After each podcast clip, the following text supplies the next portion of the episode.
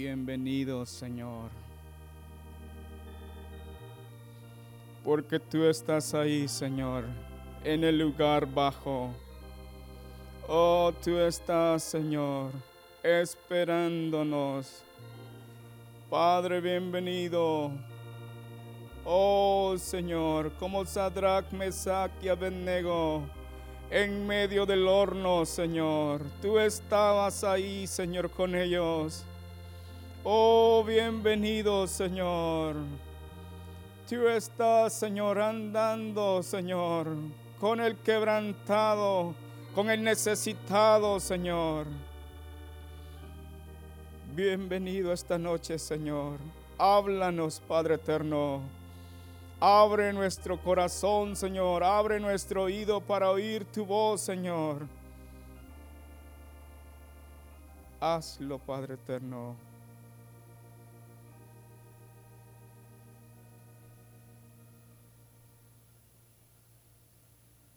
Pueden sentarse.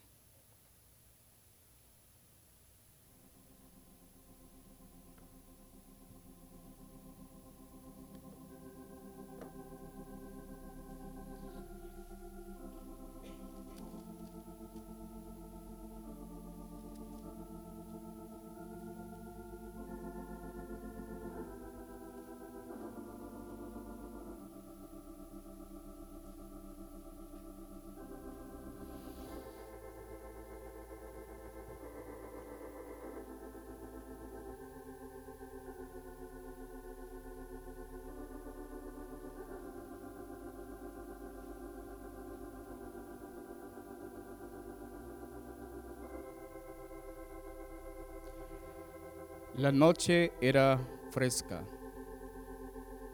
Eh, se escuchaba un grupo de hombres que estaban viendo un partido de fútbol.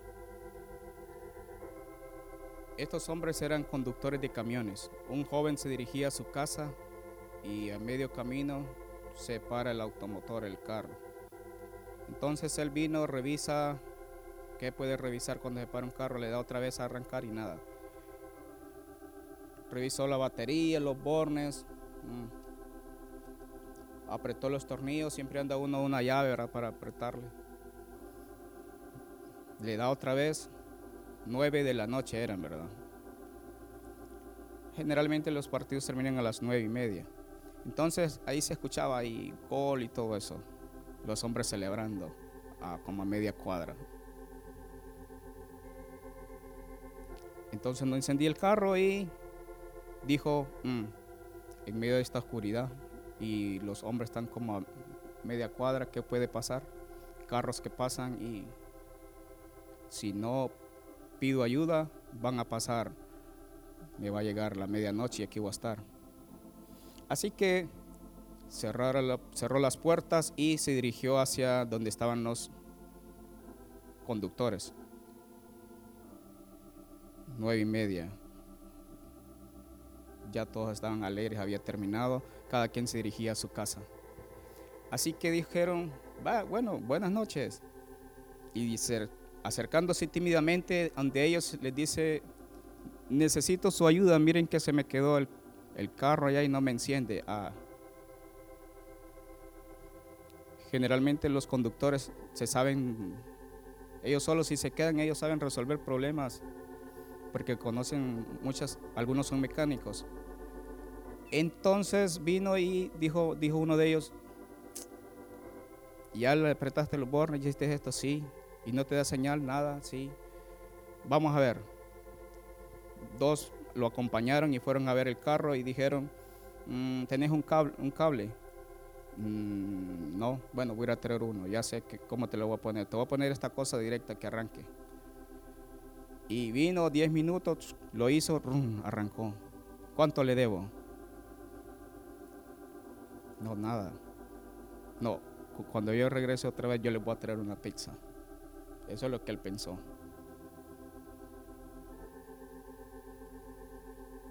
Aquel joven no tenía nada con qué pagar para aquella ayuda brindada.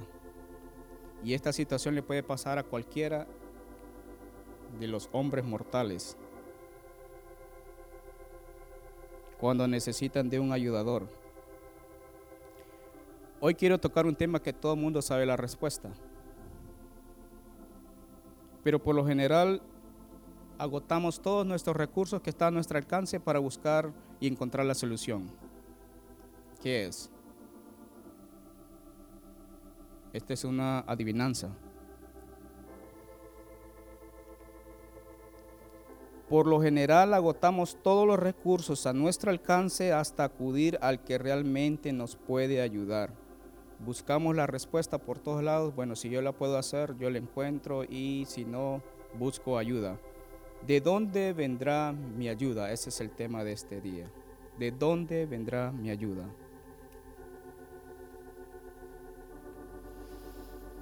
Y sabemos el salmo de dónde vendrá mi ayuda. ¿Cómo empieza? Alzaré mis ojos a los montes. ¿De dónde vendrá mi socorro? La palabra socorro es ayuda. ¿De dónde vendrá mi ayuda? Salmos, ¿qué? 121. El verbo alzar es una palabra que tiene como significado correr o mover hacia arriba, o sea, o en la parte elevada.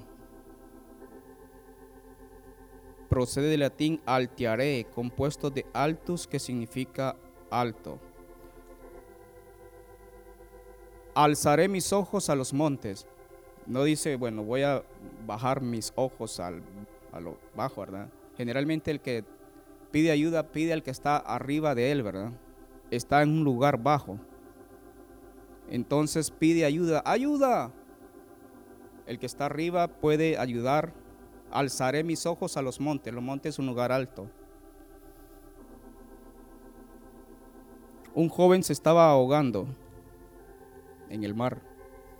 Un socorrista estaba en la parte alta mirando lo que estaba pasando. Esto pasa en Semana Santa, ¿verdad? Entonces estaba observando, tal vez comiéndose un topoillo, un pilón, estaba haciendo bastante calor. Entonces él estaba tranquilo porque era el guarda salvavidas. Estaba mirando a todos, bueno, aquí no pasa nada. Ah, en el mar siempre hay un montón de gente en Semana Santa que va y hay que cuidar mucho a los niños y todo, ¿verdad? Pero este joven se metió, dijo, ah, yo puedo nadar y se metió hasta el fondo. Y hoy sí, vamos a ver. Y se va metiendo más, mm, se va metiendo y de repente lo arrastró una ola. Y empieza a patalear. Una familia de él que estaba mirando la situación gritó, ¡Ey, se está ahogando! Y fue corriendo donde estaba el socorrista, ¿verdad? Y él estaba arriba. Ah, se está ahogando aquel que está allá. Juan, y él queda mirándolo y dijo, mm, sí, ya voy a ir. Y aquel hombre trataba, el joven trataba de salir a flote y no podía. Y, la, familia asustada porque ¿qué está pasando? Se me está, se me está ahogando. Y este no se apura, no se baja rápido. Ese hombre era bien delgado. Era el salvavidas que habían colocado ese día de turno y era delgado y quedaba mirando, sí, ya voy a llegar. Así que tranquilamente se bajó.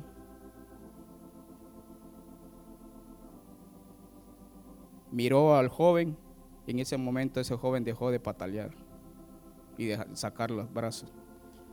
Se bajó, se puso su, su salvavidas, ¿verdad?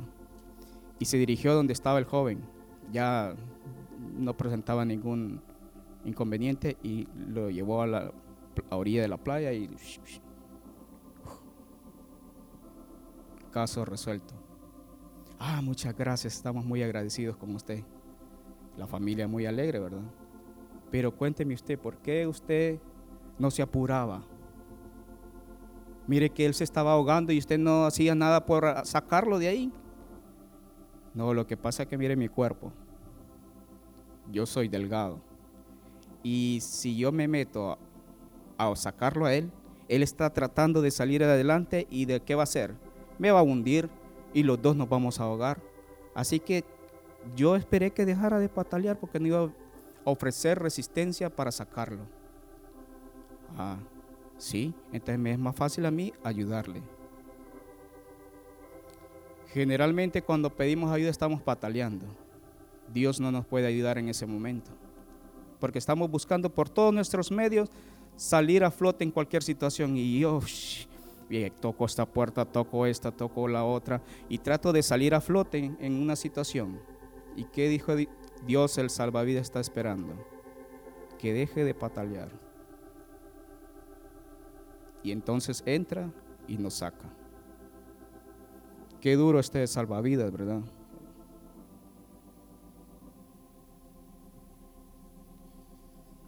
Buscamos las organizaciones financieras, si necesitamos ayuda económica, un doctor, si estamos enfermos, vamos al gobierno. Voy a ir a hablar con la Don Dutel que me salió alta este recibo, voy a hablar con Lené, con Aguas de San Pedro, voy a buscar al alcalde que está pasando, voy a ir a la Teletón, voy a ir a una ONG que me ayuden. Bueno, de repente voy a buscar a Fusina, los soldados, ¿verdad? Bueno, voy a ir a la DEI a hablar qué está pasando. Bueno, a todo el mundo vamos a buscar ayuda. También voy a ir al vecino. Mientras estamos pataleando, al que está más cerquita agarramos, porque a este me voy a agarrar. Y encima de este me subo y lo ahogo y yo me salvo. Tocamos muchas puertas algunos van a poder resolvernos, ah, no puedo, su situación no, no, no, no está a mi alcance. Otras quedan, voy a tomar su nota, cuando lo tenga resuelto yo lo llamo. Dios desea ayudarnos, pero somos como el que se está ahogando, que tira manotadas. Nos agarramos del que está a nuestro alcance. O vamos al que está más cerca. Un ciego no puede guiar a otro ciego. Y vamos a, ah, venite, ayúdame y dos ciegos van y se caen al mismo agujero. Con este me voy a agarrar. Y los dos se hunden. Y no alzamos la vista a los montes. Alzaré mis ojos a los montes. Si nos encontramos en un lugar alto, no necesitamos ayuda, pero si estamos en el lugar bajo, alzaré mis ojos a los montes. En cualquier situación que nos encontremos, si estamos bajando, alcemos nuestros ojos a los montes. ¿De dónde vendrá mi socorro? ¿De dónde viene tu ayuda? ¿De dónde viene tu socorro? Tu,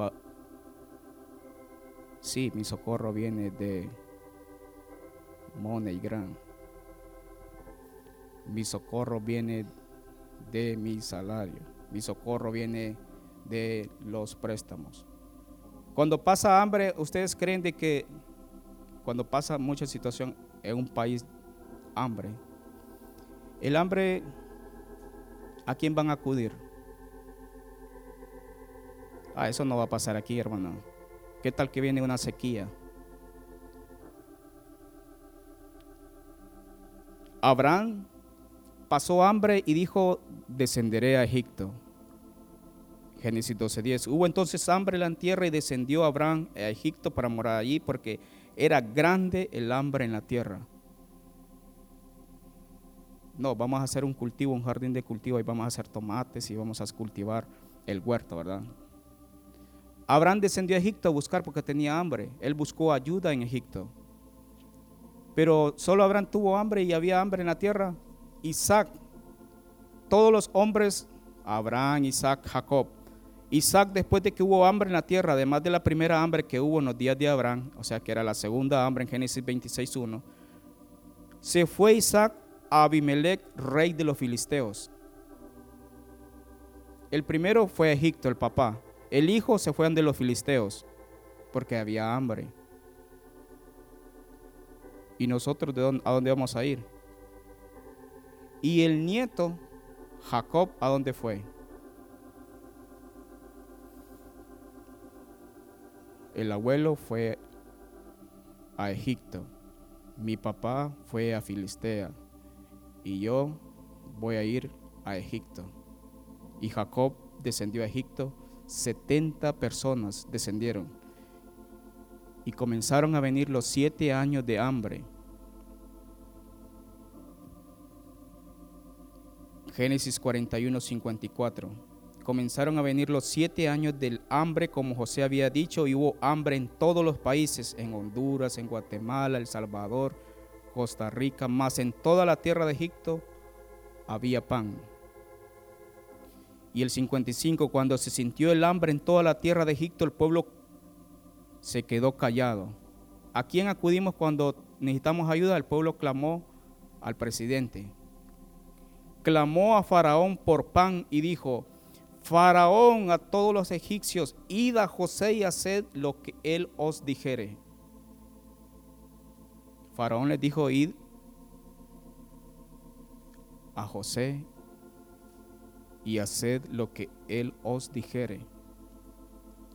Él tenía pan y nuestro José celestial tiene pan para sustentar nuestra hambre.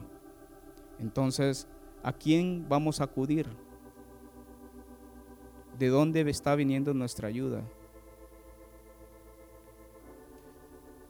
Y el, hambre estaba por toda la extensión del país. Entonces abrió José todo granero donde había y vendía a los egipcios porque había crecido el hambre en la tierra de Egipto.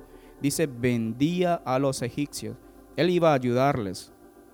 No significa que ayudarles y, bueno, hoy le voy a regalar un, saco de, de harina a los egipcios para que... Hay hambre en la tierra. Entonces el vino abrió los graneros y les vendía a la gente. Y de toda la tierra venían a Egipto para comprar de José, porque por toda la tierra había crecido el hambre. Eso no ha pasado aquí, ¿verdad? ¿A dónde vamos a ir? Bueno, entonces mandan a traer frijoles a El Salvador, Nicaragua, y entran frijoles porque como vino la sequía, pasa. ¿Y qué tal que ellos le viene sequía y nosotros quedamos sin comer? ¿Y a quién va, hermano? Y yo tengo pisto, pero no, no, ¿a dónde voy a comprar? Alzaré mis ojos a los montes, ¿de dónde vendrá mi socorro? ¿Será que solo Abraham, Jacob, Isaac? Vamos más adelante, dice que Noemí y Elimelech. Una familia con dos hijos. Malón y Kelión. Vinieron y dijeron, tenemos hambre aquí, ¿qué vamos a hacer? Y estamos en Belén, en la casa de pan. Estamos en el renuevo. ¿Qué vamos a hacer? Aconteció en los días que gobernaban los jueces que hubo hambre en la tierra y un varón de Belén de Judá fue a morar en los campos de los Estados Unidos. Él y su mujer y sus dos hijos suyos. Ah, y hay comida, entonces nos vamos y y se fueron. ¿De dónde vendrá mi socorro? Se preguntarían ellos de dónde iba a venir el socorro. Oraron y dijeron, Señor, eh, es necesario que vayamos a Moab. Vamos a ir, sí, vayan. No.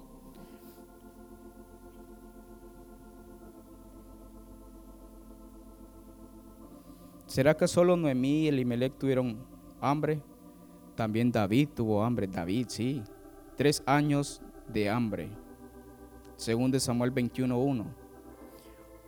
Hubo hambre en los días de David por tres años consecutivos. David, un hombre conforme al corazón de Dios, y hubo hambre en su, en su tierra en su momento. Y David consultó a Jehová y Jehová le dijo, es por causa de Saúl y por aquella casa de sangre por cuanto mató a los Gabaonitas que habían prometido los israelitas en el tiempo de José, Josué que no los iban a matar. Entonces era por causa de la casa de Saúl que mató a los Gabaonitas, entonces trajo hambre.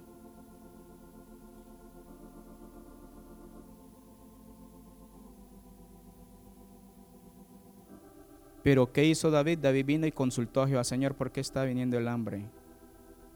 Ah, es por esto, esto y esto. Pero ¿qué hizo? Alzó los ojos a los montes. ¿De dónde vendrá mi socorro? Más adelante, en el tiempo de Acab, ¿por qué hubo esta hambre en Samaria? En 1 Reyes 18:2 fue pues Elías a mostrarse a Acab y el hambre era grave en Samaria. ¿Por qué había hambre en ese momento?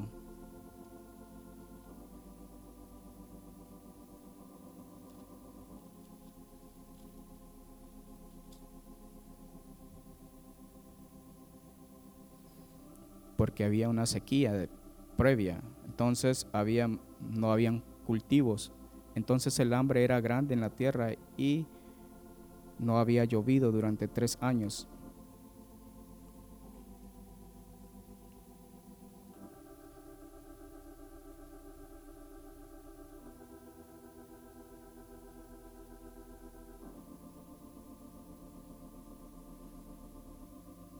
Elías el profeta de fuego. También Eliseo tuvo, tuvo época de hambre en 2 Reyes 4:38.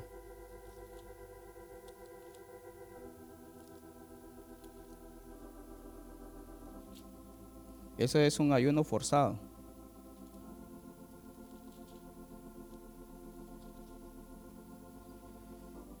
Eliseo volvió a Gilgal cuando había una gran hambre, una grande hambre en la tierra y los hijos de los profetas estaban con él, por lo que dijo a su criado, pon una olla grande y haz potaje para los hijos de los profetas, échele más agua a la sopa para que todos comamos. Había bastante hambre, entonces todos se reunían ahí échenle más porque va a venir más gente. Y salió uno al campo a recoger hierbas y halló una como parra montés y de ella llenó su falda de calabazas silvestres. Esto está rico para comer. Voy a llevar estas calabazas. Y se las llevó y voy a hacer. De todas maneras, tenemos hambre y... Y volvió y las cortó en, en la olla de potaje, pues no sabía lo que era.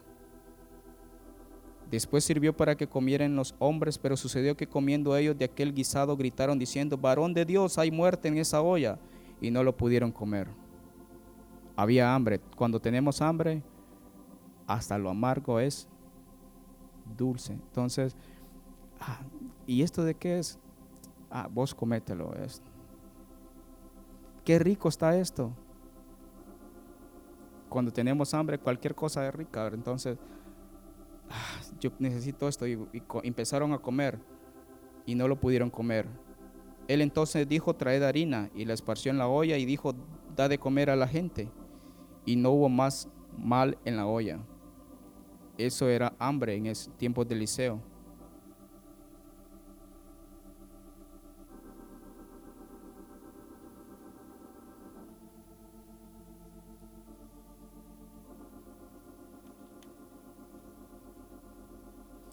El, segundo rey es 6.24.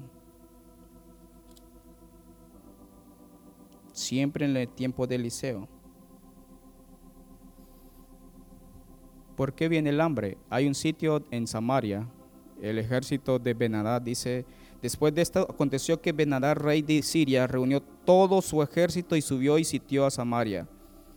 Y hubo gran hambre en Samaria a consecuencia de aquel sitio o sea, no habían exportaciones, no habían importaciones.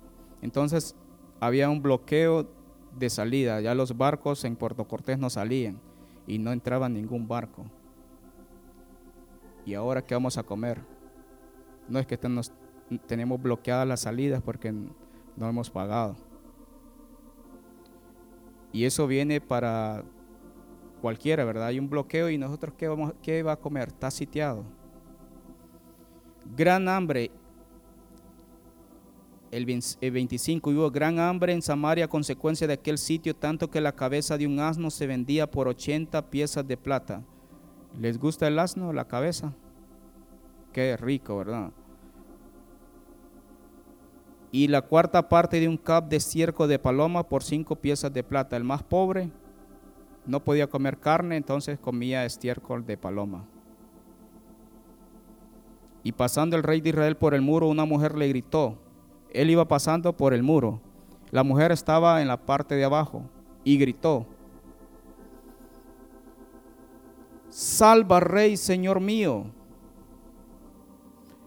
Alzaré mis ojos a los montes. ¿De dónde vendrá mi socorro? Salva, rey, Señor mío. Ay, ¿qué pasa?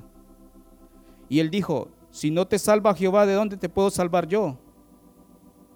El rey Acab estaba reconociendo que si Jehová no edifica su casa, en vano trabajan los edificadores. Si Jehová no guarda la ciudad, en vano vela la guardia. Si no te salva Jehová, ¿de dónde te puedo salvar yo? ¿Del granero o del lagar? Y le dijo el rey, ¿qué tienes? Ella respondió, esta mujer me dijo, da acá tu hijo y comámoslo hoy y mañana comeremos el mío. Era la época de los caníbales. Esta mujer me dijo, traiga al niño, no sé cuántos, tal vez recién nacido, un año, ya está gordito. Pero esta es una situación de hambre, o sea, imagínense, y esto está aquí, que dice que se lo comieron.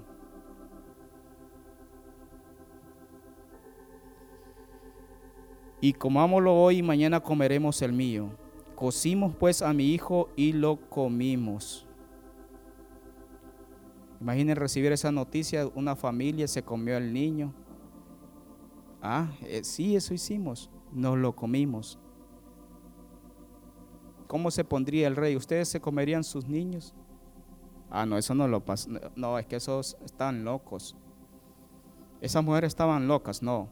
A causa del hambre somos capaces de hacer cualquier cosa por satisfacer nuestra necesidad. Y esa es la misma naturaleza de ellas las tenemos nosotros. Entonces que el Señor nos libre. Imagínense, se comieron sus propios hijos.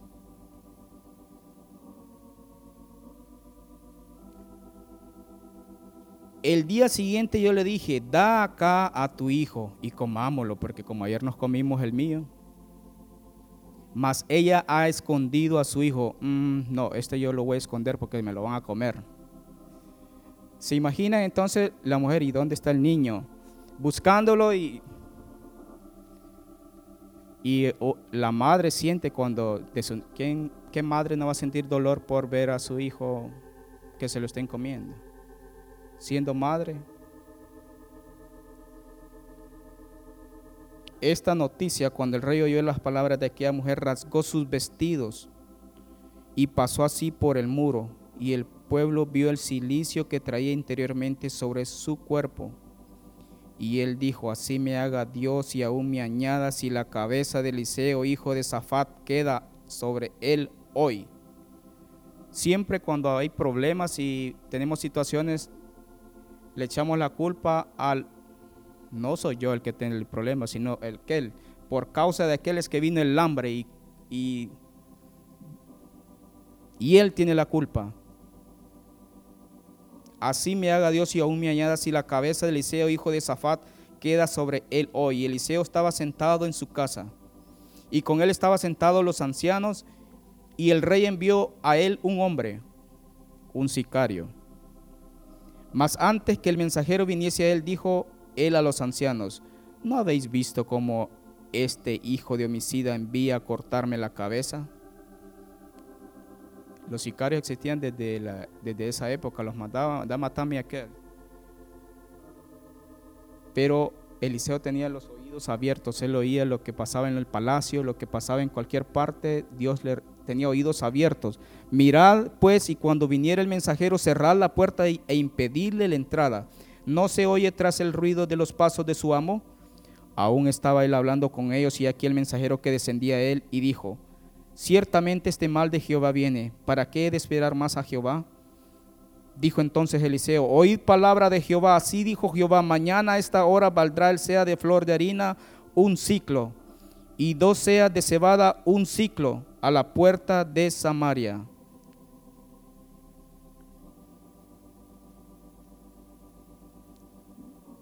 Un ciclo y dos ciclos. ¿A cómo estaba el precio? Se fueron los precios abajo. Siempre cuando hay escasez los precios se disparan, ¿verdad? Y cuando hay abundancia los precios bajan. Entonces, en este momento, dice, mañana a esta hora va a haber abundancia de pan y va a costar un lempira. Wow, ¿cómo puede ser eso? La libra de frijoles va a bajar y va a costar un lempira. Hermano, pero vale 12 lempiras. ¿Cuánto cuesta? 14, 12 lempiras. ¿Cómo va a valer un lempira? ¿Qué va a pasar? Y un príncipe sobre cuyo brazo el rey se apoyaba y respondió al varón de Dios y dijo, si Jehová hiciera ahora ventanas en el cielo, ¿sería esto así? Alzaré mis ojos a los montes, ¿de dónde vendrá mi socorro? Si Jehová hiciera ventanas en los cielos, ¿ustedes creen que pueda pasar eso? Ah, eso no puede ser cierto, a menos de que pase un helicóptero y pase dejando las, los frijoles estén cayendo. Ah, que me está cayendo del cielo. Puede pasar eso, este hombre tenía poca fe. Cuando nos encontramos en medio de la situación difícil, nuestra fe es tan, pero tan pequeña que no creemos en la grandeza de nuestro Dios. Tenemos que decirle, Señor, aumentame mi fe en medio de esta situación. Porque no miramos la salida y decimos, bueno, ¿y cómo voy a salir de aquí? No es posible, a menos de que pase algo yo no voy a salir. Alzaré mis ojos a los montes. ¿De dónde puede venir mi socorro? Es el salmista que está preguntando, Señor, ¿de dónde va a venir mi, mi ayuda, mi socorro?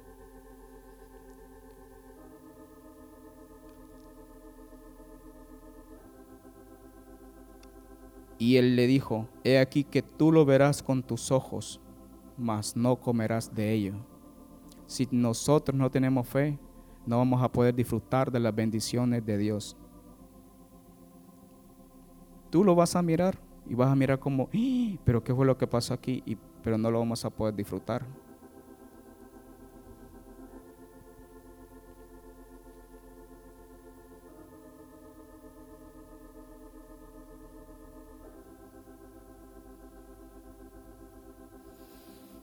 Había a la entrada de la puerta cuatro hombres leprosos los cuales dijeron el uno a otro, ¿para qué nos estamos aquí hasta que muramos? ¿De qué me sirve estar aquí parado si tenemos sitio? ¿Para qué vamos a estar? Mejor vámonos para los estados. Si tratáramos de entrar en la ciudad por el hambre que hay en la ciudad, moriremos en ella. Y si nos quedamos aquí, también moriremos. Vamos pues ahora y pasemos al campamento de los sirios. Si ellos nos dieren la vida, viviremos. Y si nos dieren la muerte, pues vamos a morir, moriremos. Se levantaron pues al anochecer. ¿Por qué no se levantaron de día? A ellos tenían miedo también. Se levantaron al anochecer. Ya ahorita la gente, los sirios están durmiendo, así que de noche, para que no te descubran a vos, y somos leprosos, nos van a apedrear. Para ir al campamento de los sirios y llegando a la entrada del campamento de los sirios, mm, no había nadie ahí, no hay ruido. ¿Qué estará pasando? No había nadie. Ahí estaban todas las cosas de los sirios, porque Jehová había hecho que en el campamento de los sirios se oyese estruendo de carros, ruido de caballos y estrépito de gran ejército, y se dijeron unos a otros, he aquí el rey de Israel ha tomado a sueldo contra nosotros, a los reyes de los eteos, a los reyes de los egipcios, para que vengan contra nosotros. Siempre en una guerra, cuando estaban sitiando, los ejércitos llevaban sus provisiones. Entonces, ¿por qué ellos tenían harina ahí afuera si estaban rodeando la ciudad? Ahí tenían todos sus, iban a estar meses. Entonces ahí estaban abastecidos de provisiones. Tenían todas sus cosas y ahí tenían su campamento ellos ahí. Vamos de retiro. Cuando vamos de retiro, ¿qué? Vamos así con las manos vacías y no llevamos comida. No, vamos a estar una semana, así que vamos a llevar comida. Y ellos tenían abundancia de comida los sirios y tenían sus joyas, tenían todas sus cosas, sus caballos, porque aquí vamos a pasar un buen rato hasta que los israelitas se rindan. Cuando los leprosos llegaron a la entrada del campamento, el 8, entraron en una tienda y comieron y bebieron y tomaron de allí plata, oro y vestidos y fueron y lo escondieron. Entraron a una tienda, dice que comieron, bebieron, agarraron la plata, el oro, los vestidos Y fueron y lo escondieron. Estaban haciendo lo mismo que quién. Acán. Y ahí también tomaron y fueron a otra tienda. Volvieron y entraron, solo eran cuatro. Era el, el asalto más fácil que estaba pasando en la historia. Estaban asaltando las tiendas y nadie se oponía. E, esos leprosos sí estaban de suerte ese día, ¿verdad? Ellos estaban muy felices, ve qué fácil nos tocó, pero revisate, mira por aquel lado a ver si viene algún sirio y nos van a descubrir, porque era de noche. Luego se dijeron el uno al otro, mm, vino él la conciencia. Luego dijeron el uno al otro, no estamos haciendo bien. Hoy es día de buenas nuevas y nosotros callamos y si esperamos hasta el amanecer, nos alcanzará nuestra maldad. Vamos pues ahora. Si esperamos el amanecer, nos alcanzará nuestra maldad. Era de noche entonces. Vamos a quedarnos aquí. ¿Cuántas llevas vos? Ah, yo llevo como cinco sacos. Y te va a servir para todo eso. Y harina, vestidos, oro, plata. ¿Y de qué me va a servir si mi familia está muriendo de hambre? ¿Por qué yo no voy a, llevar estas buenas nuevas si ha venido la provisión? Vinieron pues y gritaron a los guardias de la puerta y les declararon diciendo, nosotros fuimos al campamento de los sirios y aquí que no había allí nadie, ni voz de hombre, sino caballos atados, asnos también atados y el campamento intacto. Los porteros gritaron y lo anunciaron dentro del en el palacio del rey. Una noticia que llegó antes de la prensa, porque a las 5 de la mañana empiezan a repartirlo. Era una noticia para todos. Ah, sí, eso es lo que está pasando. Hay, está desierto y está la provisión ahí. Y se levantó el rey de, de día, de noche. Me desvelaron estos, dijo dijo a su siervo, yo declararé lo que nos han hecho los sirios. Ahorita yo les voy a decir qué es lo que está pasando. Miren, el rey quería dar una respuesta de la bendición que le había dicho el, Eliseo a, a la gente y al rey. Mañana a esta hora los precios van a bajar. Ah, ¿Cómo puede ser eso? Dijo el que el rey se apoyaba, el brazo derecho. Pero el rey dijo, ¿Se, le olvidaría la palabra de Eliseo? Somos prontos para olvidar lo que Dios va a hacer en nuestras vidas. ¿Será posible que Dios va a hacer eso en mi vida? Se nos olvidó que Dios dio una palabra y que lo olvidamos pronto. No, no lo podemos creer. Esto es lo que ha pasado. Ellos saben que tenemos hambre y han salido de las tiendas y se han escondido en el campo diciendo, cuando hayan salido de la ciudad, los tomaremos vivos y entraremos en la ciudad. Hmm, nosotros no somos brutos. Eso es lo que está pasando. Usted, son cuatro leprosos. Eso es lo que, ah, quieren que nosotros salgamos y abramos la puerta y ellos entran de un solo. Imagínense, ¿había o no había escuchado la palabra de Eliseo? Sí, entonces respondió uno de sus siervos y dijo, tomen uno de sus siervos, no el rey, dijo, tomen ahora cinco de los caballos que han quedado en la ciudad, un poco flacos, porque los que quedan acá también perecerán como toda la multitud de Israel que ya ha perecido. Y enviemos y veamos qué hay. Tomen unos cinco caballos de esos que están ahí medio comidos. Tomaron pues dos caballos de un carro y envió el rey al campamento de los sirios diciendo, id y ved. ¿Cuánto tardarán en llegar a eso? Y el corazón palpitaba esperando. Allá se fueron los aquellos dos a buscar a ver qué está pasando. Ya vinieron las seis de la mañana y no tengo noticias. ¿Será que los habrán matado? Ah, yo les dije, ¿verdad? ¿Se acuerdan? Que ellos nos estaban esperando. Mm. Y ellos fueron y los siguieron hasta el Jordán. ¿Qué distancia habrá desde Samaria hasta el Jordán? No eran cinco minutos, van porque van en helicóptero y van así, aquí está todo despejado, despejado, rey, despejado.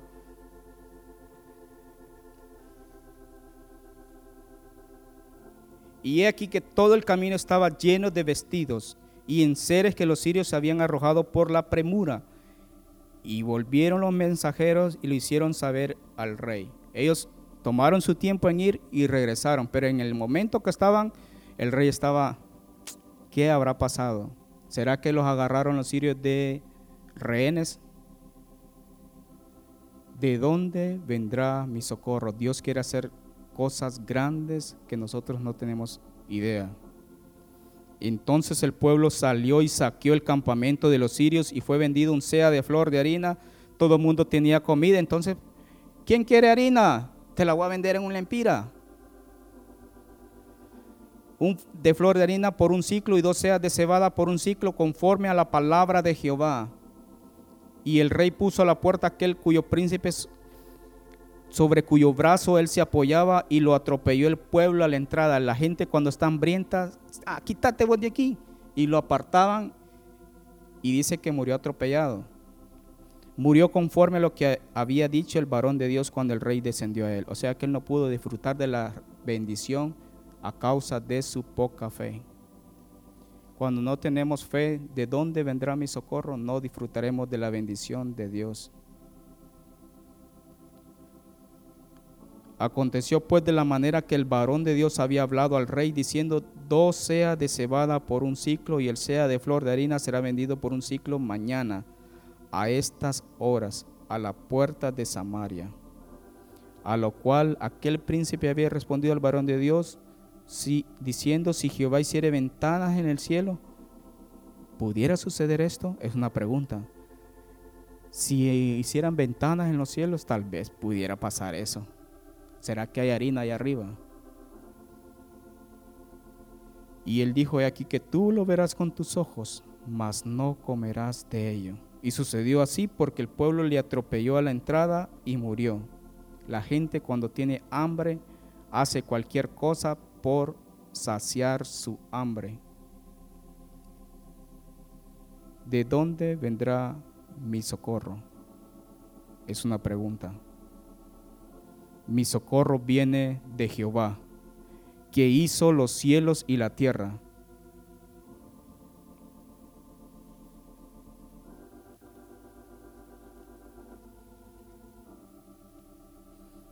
Dios nos pasará por situaciones difíciles para que le busquemos, para que pidamos auxilio. Pero lo primero que hacemos es lo que está a nuestro alcance y no vamos a aquel que tiene la respuesta para nuestras vidas, para nuestra ayuda, para nuestra necesidad.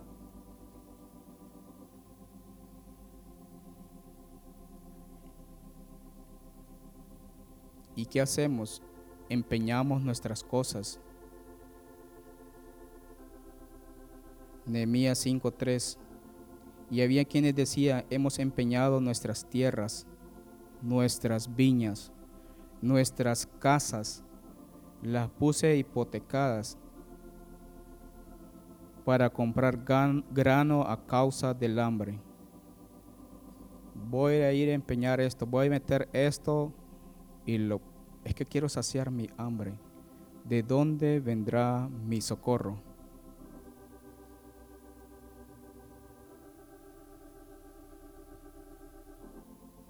y te afligió y te hizo tener hambre. ¿Quién lo hizo? Dios. Deuteronomio 8:3. Y te sustentó con maná, comida que no conocías tú ni, ni tus padres la habían conocido, para hacerte saber que no solo de pan vivirá el hombre, mas todo lo que sale de la boca de Jehová vivirá el hombre.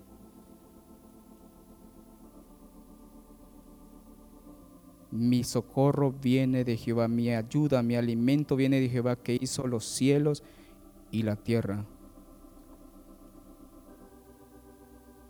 Salmo 124, 8. Nuestro socorro está en el nombre de Jehová.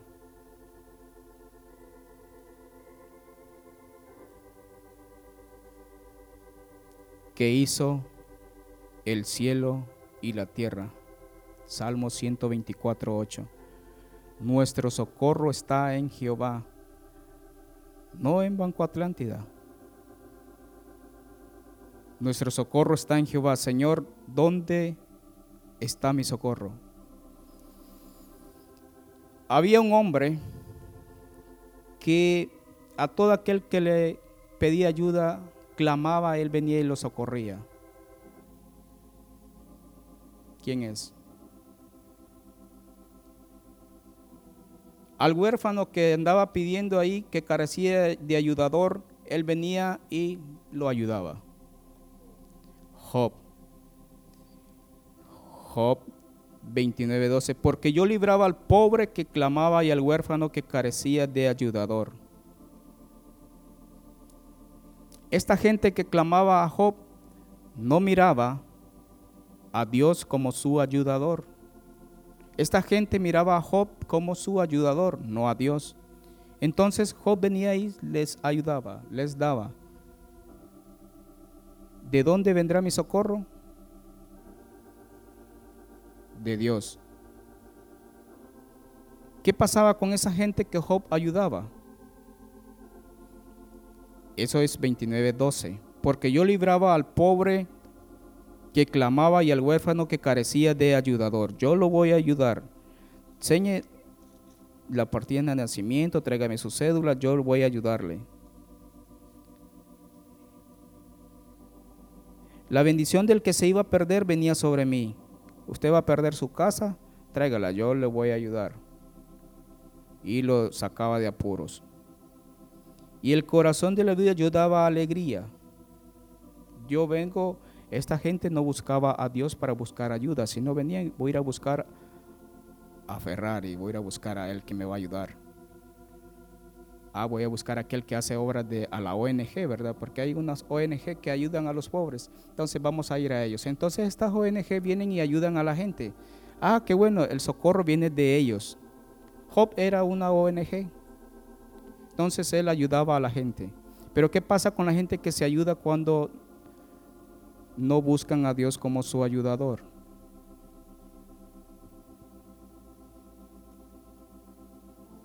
Eso lo dice el Job 30.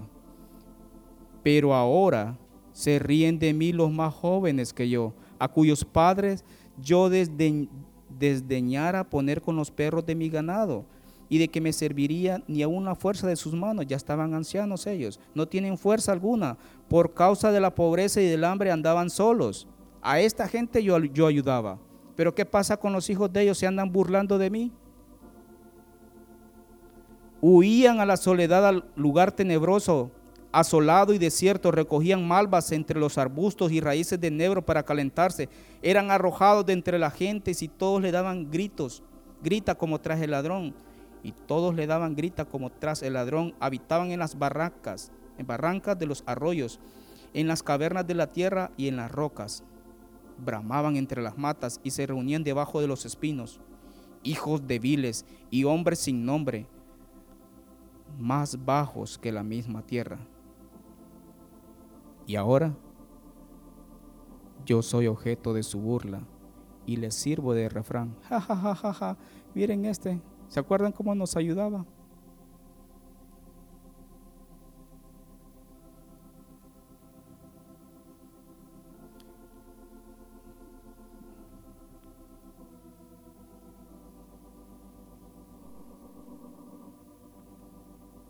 Mi senda desbarataron, se aprovecharon de mi quebrantamiento y contra ellos no hubo ayudador.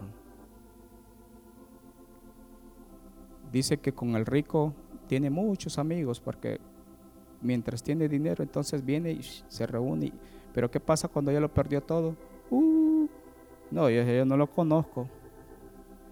Y se alejan de él y, eh, miren dónde está. Eh. Y, Peor si se vuelve borrachito, ahí tirado, eh, se acuerda. Y él les daba para que ellos también tomaran y miren, no, lo levantan.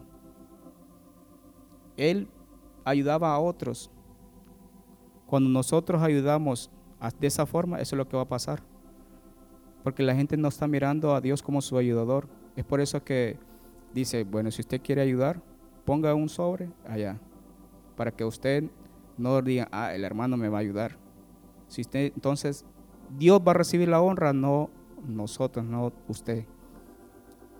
Eso lo aprendemos. Entonces, para que ellos miren quién es su ayudador. Es Dios, no es el hombre. Jehová es ayudador del necesitado. Oye, oh Jehová, y ten misericordia de mí. Jehová, sé tú mi ayudador. Salmos 30, 10. ¿De dónde vendrá mi socorro?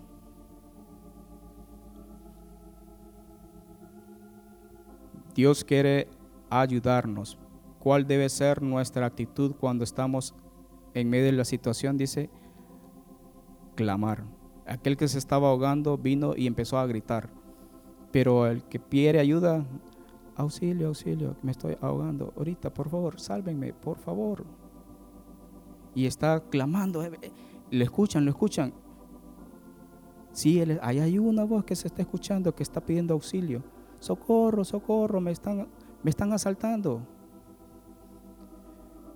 Él viene y clama, dice al necesitado que clama, yo lo escuché. Jehová oyó el clamor de los hijos de Israel cuando estaban siendo en la esclavitud. Dijo, mm, un clamor se escucha. ¿Están escuchando todos aquí en el cielo? Sí. ¿Quiénes son? Los hijos de Israel. Ah, me acuerdo, sí, del pacto que juré a Abraham, Isaac y a Jacob, que a su descendencia daría la tierra. Ay, pero ellos están clamando, sí, tiene razón. Y se acordó Jehová. Pero que ellos empezaron a clamar, pero si, si no hubieran necesitado ayuda, ah, se están muy cómodos en su esclavitud. Este pobre clamó y le oyó Jehová y lo libró de muchos males. Entonces, si no clamamos por ayuda, no vamos a recibir auxilio. Aquel guarda que está arriba, ah, sí, escucho el, el que sí, sí, escucho aquel que está gritando. Él va a escuchar. Y te hice pasar por este desierto, te hice pasar por tribulación, por hambre, para que conocieras. Entonces cuando somos pasados por el hambre, por la necesidad, te traído Jehová, te ha traído Jehová tu Dios sobre estos 40 años en el desierto para afligirte, para probarte, para saber lo que había en tu corazón, si habías de guardar o no sus mandamientos. Vamos a conocer a Jehová como Jehová, nuestro proveedor. Ahí es donde vamos a conocer su nombre. Pero si no, no, lo, no vamos a conocer a Jehová como nuestro proveedor, ¿por qué? Porque no clamamos, porque buscamos la respuesta por nuestra propia. Aquí voy a alcanzar, aquí ah, ya resolví esta necesidad, tapé este agujero, ahora me salió este otro, voy a taparlo con esto. Y estamos tapando hoyos. Y, y de repente tenemos un gran abismo y ahí sí, ay, ahora no puedo salir. Debemos acudir arriba y el Señor va a escuchar el clamor que hubiéramos hecho desde el principio.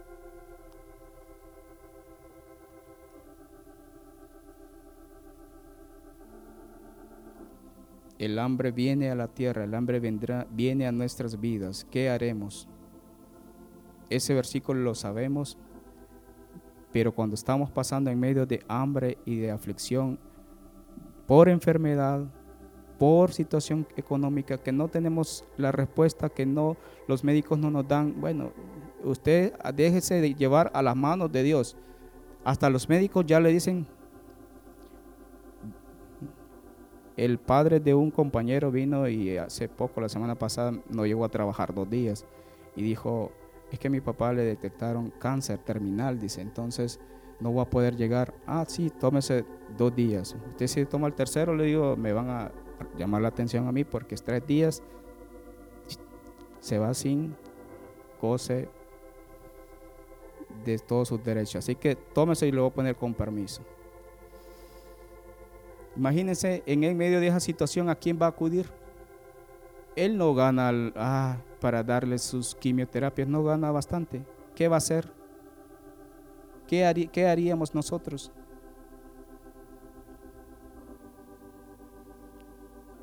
Imagínense trasplante de médula ósea otros. ¿Qué vamos a hacer? Ni los cubren los seguros. Ah, Señor, ¿a quién tengo yo en los cielos sino a ti? Y fuera de ti nada deseo en la tierra. ¿De dónde vendrá mi ayuda?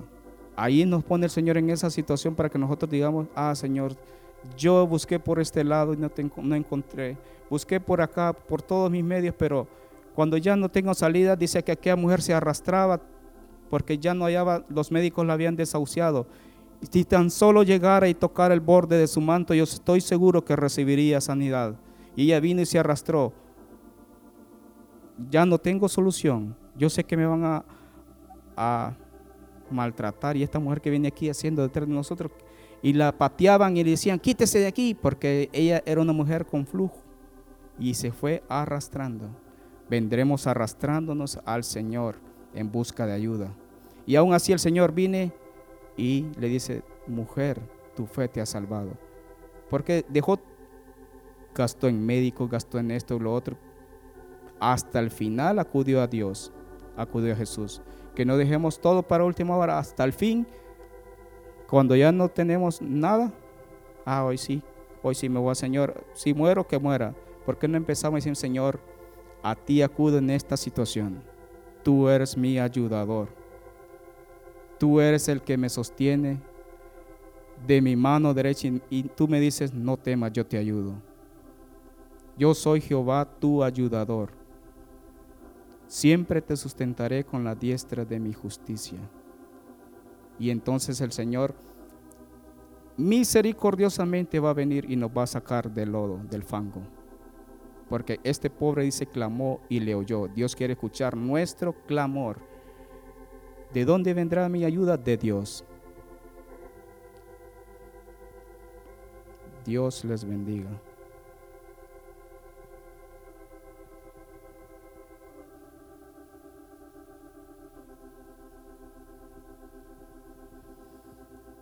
Puestos en pie.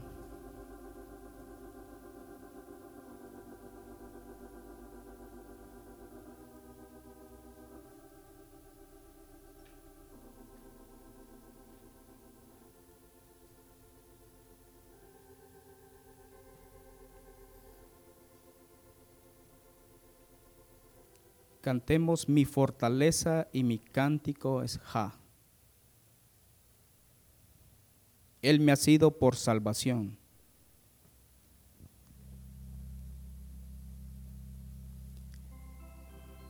Mi fortaleza y mi cántico es Ja, quien me ha sido por salvación. En las tiendas de los justos se oirá voz de salvación y de júbilo, pues la diestra de Jehová hace proeza sublime, no moriré, mas viviré y contaré las obras de Jehová.